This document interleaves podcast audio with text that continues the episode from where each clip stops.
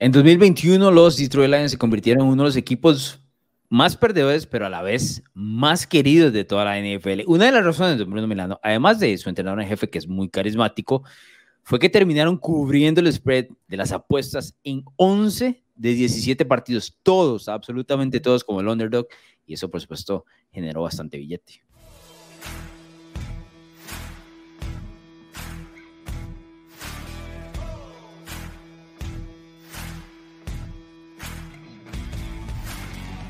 Ese dato que le daba de los Lions de Bruno Milano, 11 y 6 against the spread, contra el spread, 65% eh, como underdog en el 2021.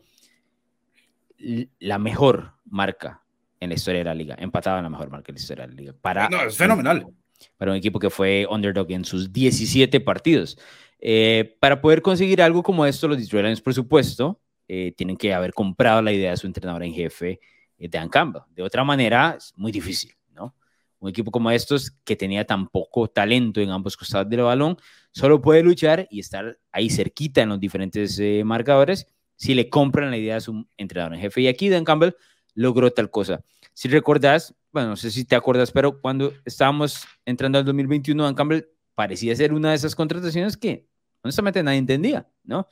Fue entrenador en jefe interino de Miami cuando despidieron, si no me equivoco, si no me equivoco fue a Joe Philbin hace unos años atrás y luego fue coach de Titans de los Saints.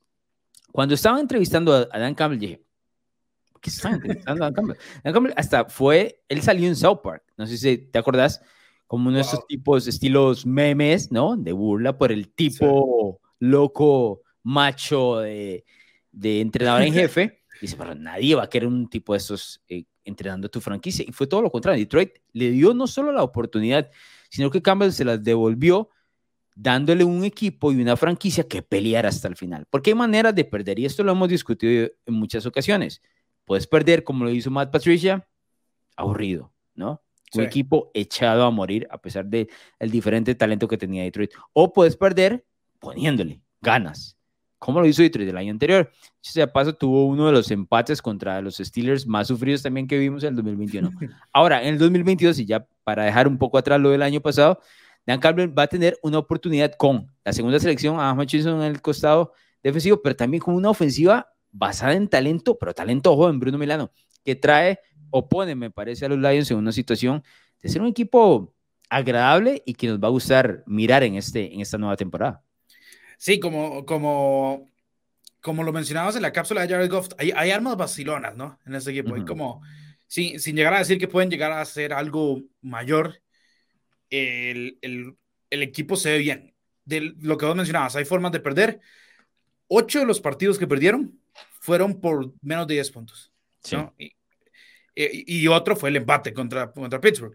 Entonces e, es, o sea, y, y, varias de esas derrotas, ¿te acordás, Alonso? Fueron recontragónicas, agónicas. Aquella de Baltimore, ¿no? La Baltimore, eh, la patada de, de, Justin Tucker en un partido que yo sigo diciendo, me parece que a mí es que le robaron no es la palabra porque suena horrible. hay como que empujar un poquito a los Ravens porque hay, un par de jugadas cuestionables. Sí, un, par de jugadas cuestionables ahí al final.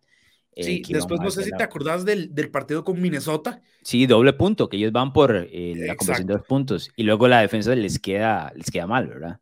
Sí. Les convierten la, doble oportunidad, se ponen arriba oh, por un punto, creo que faltan como 30 segundos. Sí, y, y, les, y, Kirk Cousins les hace un game winning drive. Que eso es... No, y todo el mundo con el corazón roto, ¿no? Porque estábamos esperando que Detroit ganara ese partido y demás. Además, eh, para entonces nos íbamos a hablar tremendamente de, Sergio Gómez, que es aficionado a Vikings y ya estaba ahí. nos tiene que pasar a nosotros, qué sé yo, pero bueno, lograron sacar esa victoria, pero es, es, parte del hecho de que Detroit siempre estuvo en competencia en estos partidos que mencionaste agónicos. Sí, e, e, e, ese es el punto. Y creo que ahorita lo que sigue es este, subir, ¿no? Traen buen talento, agarraron muy buen talento en el draft. Tuvieron dos primeras rondas. Eran Hutchinson, vos lo mencionabas, y Jameson Williams para acompañar a Monroe Sam Brown en el cuerpo de receptores, que además también incluye a DJ Chark, ¿no? Que sabemos que DJ Chark, no, la, la, gente no valora a DJ Chark como debería, eh, por el tema que estuvo en Jacksonville mucho tiempo, pero, pero es un gran receptor. Creo que. A mí siempre me ha gustado, la verdad.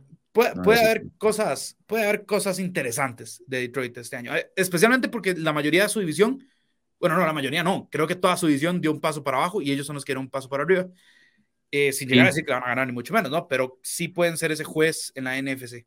El paso de Detroit hacia adelante no es lo suficiente como para poder em, interrumpir en ese momento la hegemonía de Green Bay, ¿no? Pero sí los acerca un poquito, un poquito. No, no están en el mismo nivel, ni mucho menos, pero los acerca un poquito. Chicago un paso para atrás. Green Bay pierde el mejor wide receiver de la NFL en este caso, ¿no? Eh, y bueno, Chicago, digamos, Chicago es, es, un problema. Minnesota, estamos en, veremos con un nuevo entrenador en jefe y todo lo más, además que Kirk Cousins no, no con muchas alegrías, ¿no? Entonces, lo que yo sí creo es que con, con Campbell, Detroit para el 2022 está en una situación que yo no estaba esperando. Te lo he mencionado en otros episodios. La voltereta que ha dado Detroit ha sido sumamente rápida, increíblemente rápida.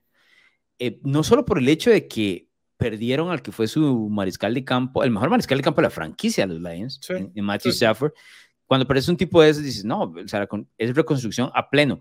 Pero se fueron como, es que no quiero decir tropezando, como se fueron encontrando con diferentes piezas claves. Ahorita, actualmente tienen lo que me parece a mí una de las mejores líneas ofensivas, o por lo menos un top 10 de líneas ofensivas dentro de la NFL, con, con jóvenes que le dan la oportunidad, por ejemplo, a, a Swift, eh, de Andrew Swift de correr el balón, a Jared Goff de no verse corriendo por su vida y que pueda extender un poquito el tema de decir, ok, Jared Goff tiene que ser un poco más agresivo, porque, por ejemplo, uno de los problemas que tuvo Trey del año pasado fue que su ofensiva se basaba en lo que conocemos como checkdowns, ¿no? Checkdowns, tight ends, eh, pases a los running backs, el juego muy corto y demás, porque no tenía nadie que abriera o estirara el campo. Ahora tiene dos. Tiene Shark y eventualmente cuando Jamison Williams eh, esté de vuelta, ¿no? Porque está lesionado y demás, eh, va a tener esas dos oportunidades, ¿no? Y bueno, luego tenés el Tyren, a, a, eh, a, Hawkinson, o sea, tienen oportunidad y tienen, me parece, una ofensiva talentosa.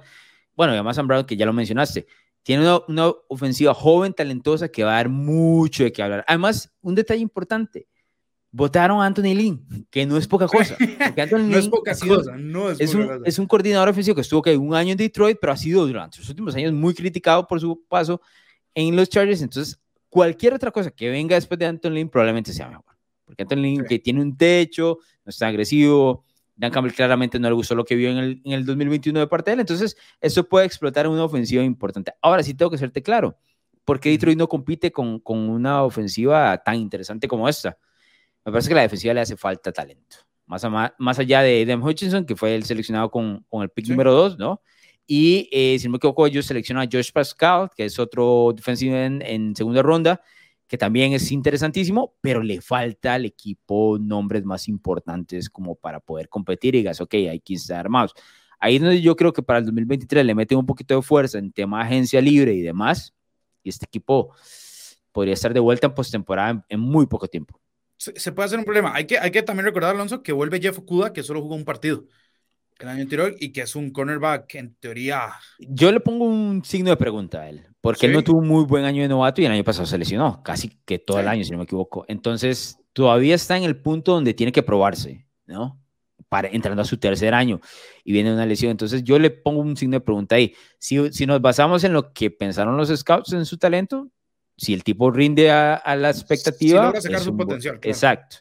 Es importante, pero no hay nada que me diga que lo va a sacar. Nada mostrar en los primeros dos años. Sí, hay, hay otros jugadores como Michael Brokers que, que estuvo en los Rams en su momento y que, que no, son, no son figuras, pero eran partes. No, no, pero te da estabilidad, ¿no?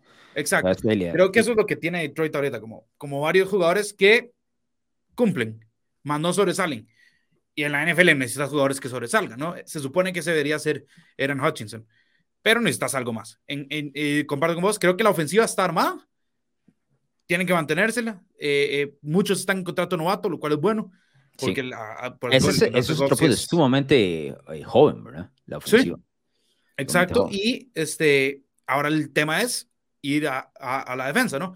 Ya lo hiciste con Hutchinson, mencionabas a Josh Pascal, creo que también seleccionaron un esquinero en ronda 3 o 4 no, no un, perdón, un safety, eh, no me acuerdo el nombre, pero, pero al menos uno, uno ve que la franquicia tiene dirección, ¿no? ¿Qué es lo Ronda 3, Kirby Joseph de Illinois mm. es el, el, el, safety, que debería competir, ¿no? Por lo menos en la rotación, ¿no? Como, como una, sí. una ronda 3. Pero, pero al final de, de cuentas, lo que uno quiere ver de estas franquicias en la construcción es una dirección correcta, que es lo que tienen.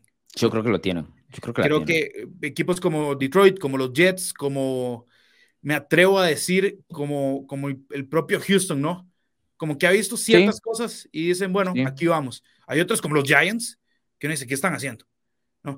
O, Jacksonville que todavía está, trajeron a Doug Peterson. Tiene que empezar Jacksonville en este caso, ¿no? E, exactamente. Entonces, creo que tienen dirección y creo que deben estar contentos con eso. Sí, estoy de acuerdo. Eh, es un equipo que va a dar, bueno, el año pasado ya dio muchísimos dolores de cabeza y en este se va a robar varias victorias y va a ser, eh, me parece que con sus diferentes rivales juez, ¿no? O sea, no vas a poder tomar a, perdón, a Detroit como el patito feo. Ah, no, eso es una victoria, lo marcas en el calendario. O sea, te va a vender carísima esa victoria. Es que eso hicieron fue el año, pasado. Y, como el año pasado, o sea, vendieron carísima. Y ahorita me parece que tienen más talento. Ahora, quiero un par de temas eh, con, con este tema. de Primero, quería comentarte sobre Jameson eh, Williams, ¿no? Que es el novato. Que él está lesionado sufrió lo que conocemos como este tema de la lesión de rodilla y todo lo demás. Aquí hay un detalle, el tipo es sumamente rápido, no, sumamente rápido, pero si notas, los, las alas abiertas que son rápidos se basan en eso, nada más, ¿no? Es decir, gano el 1-1 porque soy más rápido que mi, que mi defensivo y con eso la hago, ¿no? Este tipo, además de ser rápido, y quiero que lo pongan atención para más adelante, además de ser rápido, corre unas rutas brillantes. Entonces tiene los dos sentidos. Puede correr en el sentido de la ruta donde dice, me, me, deshago de mi rival por los movimientos que hago desde la línea de golpeo o solo lo termino venciendo porque soy más rápido que él. Una de las, cualquiera de las dos. Entonces, para cuando él vuelva, debería darle una oportunidad a Detroit de extender el campo y una oportunidad más a Jared Goff de encontrar a alguien importante. Les digo esto porque él me parece que es un buen consejo de fantasy a futuro, ¿no? No es el wide receiver que vas a agarrar en las primeras rondas de fantasy, pero tenelo ahí marcadito. Tenelo ahí marcadito. Bruno, es más, te he dado demasiados consejos. En la de los Jets te tenía otro consejo, pero no, no, le puedo regalar el campeonato tan fácil a Bruno. Es que, es que vos me das tantos consejos que después agarro uno de los 45 y decís que te estoy robando el equipo. Ese es el problema. Ah, pero es que eso pasa. Es que, ¿sabes qué? Es que yo le traigo a la gente de NFL Latino el, el contenido de calidad. Prefiero dárselo a ellos y no guardarme y decir, voy a ganar la, la liga de NFL Latino. Simplemente se los doy a ellos e igual gano la liga, no hay problema. Pero tengo que, no me dejas mentir, perdón, no me dejas mentir. ok, y la otra, la otra, antes de que pasemos al tema del calendario, por ejemplo, hablábamos de la agresividad que tiene eh, Dan Campbell en, cuanto a la hegemonía que él presenta, ¿no? Como, como entrenador en jefe y demás. Si yo te pongo los 32 eh, entrenadores en jefe, ¿en cuál puesto crees que está Dan Campbell en cuanto a agresividad de cuarto down? ¿No? De cuarto el de los 32. Que yo te diga, ese tipo fue más que o menos que de los 32 eh, entrenadores en jefe en el ranking de, de cuarto down. Hay que verlo de dos maneras. Bueno, primero si me lo estás diciendo es porque debe ser bastante alto. No creo que llegue a niveles de Brandon Staley. Por estar pensando, por estar pensando así es que no me pegas una de esas trivias nunca, ¿verdad? No, pero en, en, uno de esos capítulos también la pegué, más bien muy felicitado. a veces hay unos batazos brutales, pero luego cuando te voy empezás a jugar con la psicología y dices, no, es eh, que me quiere decir otra cosa. Y no, nada más pensarlo como es. Ah, a ver, al final de cuentas, Detroit era un equipo que siempre iba, muchas veces iba por debajo del marcador, pero a distancia, ¿no? Lo que te haría. Pero acordate el partido, acordate el partido de Minnesota que me mencionaste hace un rato, ¿no? Que fue una conversión de dos puntos, pero si, si hiciste esa tiene que evitar que sos medio agresivo, ¿no? Exacto, por eso, si estás a, distancia de poder ganarlo, te la vas a jugar, ¿no?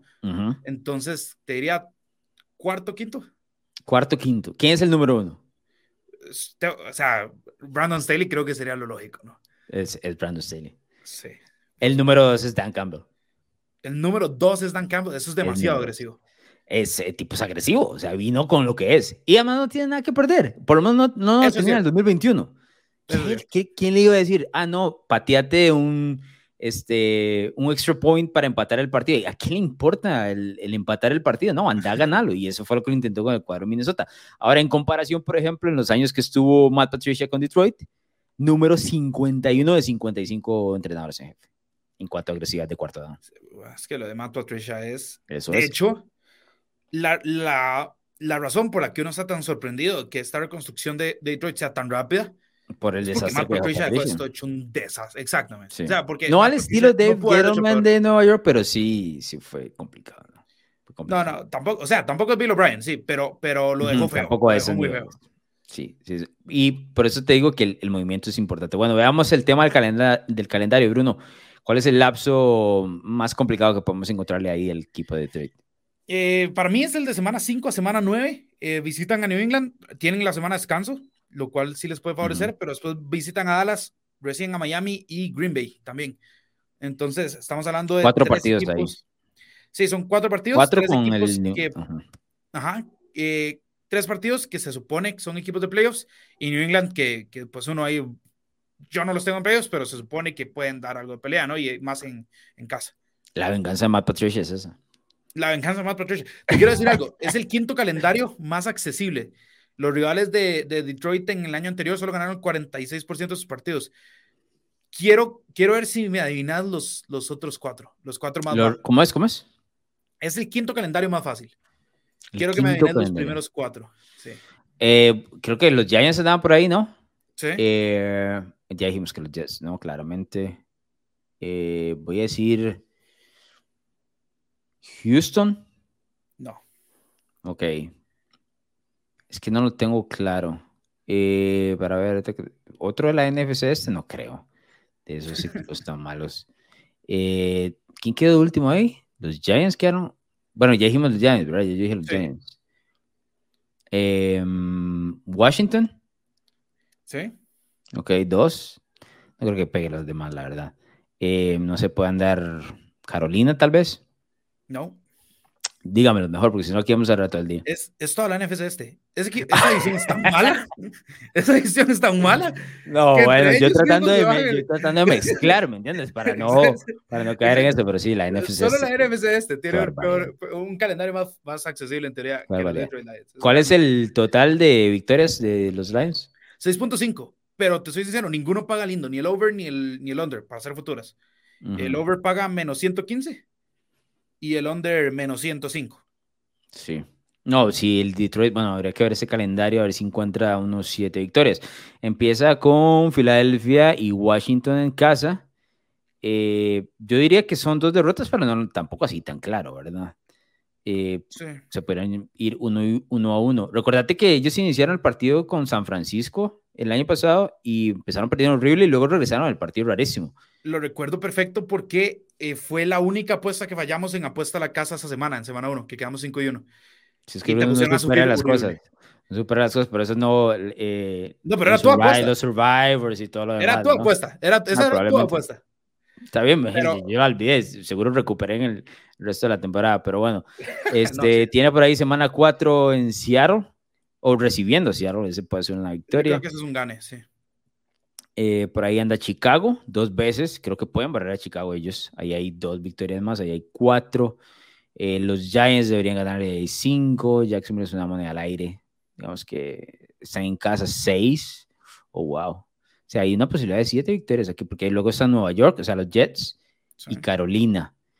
No, bueno, siete, siete victorias, Bruno Milano, y nos vamos a la Fuente de las Panías. Bueno, para la gente que no vive aquí en, Costa Rica, ahí es donde se celebra la selección de Costa Rica cuando, cuando van al Mundial y ese tipo de cosas, pero yo creo que Detroit tiene, tiene posibilidades. Hay siete victorias para un segundo año de Dan Campbell sería brutal. Uh, fenomenal. ¿Qué otra apuesta? Tenemos dos minutos nada más, minuto y eh, medio. No, no, no, no, no, no me gusta mucho la de... Hay una que traigo que es que terminan por sobre 500. Sabiendo que pueden ser piedras en el zapato, robarse un par de partidos más de esos siete que decís que paga 2.90. En el, en el 2023, ahorita no. sí, eh, no, no, te lo compro, nada más te trae ahí como un dato curioso. No me gusta ninguna de las otras, excepto por el orden específico de la edición. ¿Cuál es? Número 3. Green Bay primero, Minnesota segundo, Detroit de tercero y Chicago cuarto, ese paga más 400. Y creo ah, compro, compro, compro, lo agarro completamente. Eh, yo creo que ese es el. el pero es, es, pegar el orden completo o pegar a Detroit tercero? No, es ah, pegar el orden completo. No, está bien. tercero paga 190. Paga 190 si quedan terceros. Sin más 190. Sí, más 190. Puedo agarrar las dos, la verdad. ¿Por qué no? Están bien. Esas me parecen eh, muy buenas apuestas futuras que pueden encontrar en Instabet. ¿Algo más, Bruno Milano? Solamente recordarles que se pueden suscribir a NFL Latino TV en todas las redes sociales, Apple eh, Podcast, Spotify y YouTube, que le den la campanita y nos dejen las cinco estrellitas, ¿por qué no? Así como pueden visitar narrativax.com y revisar más información complementaria a esta de cada equipo de la NFL. Ahí estamos eh, redondeándole, dando la mejor información, muchachos. Así de sencillo. ¿Te gustan los deportes, la cultura pop y opiniones diferentes? Narrativa X tiene todo lo que buscas, columnas, pensamientos, estadísticas, historias y documentales de todos tus deportes favoritos y de cultura pop. Todo contado a través de la pluma de diversos autores, con puntos de vista únicos y de cualquier parte del mundo. No busques más, Narrativa X es tu casa. Síguenos en Twitter como arroba narrativa-x y visítanos en narrativax.com. Te esperamos.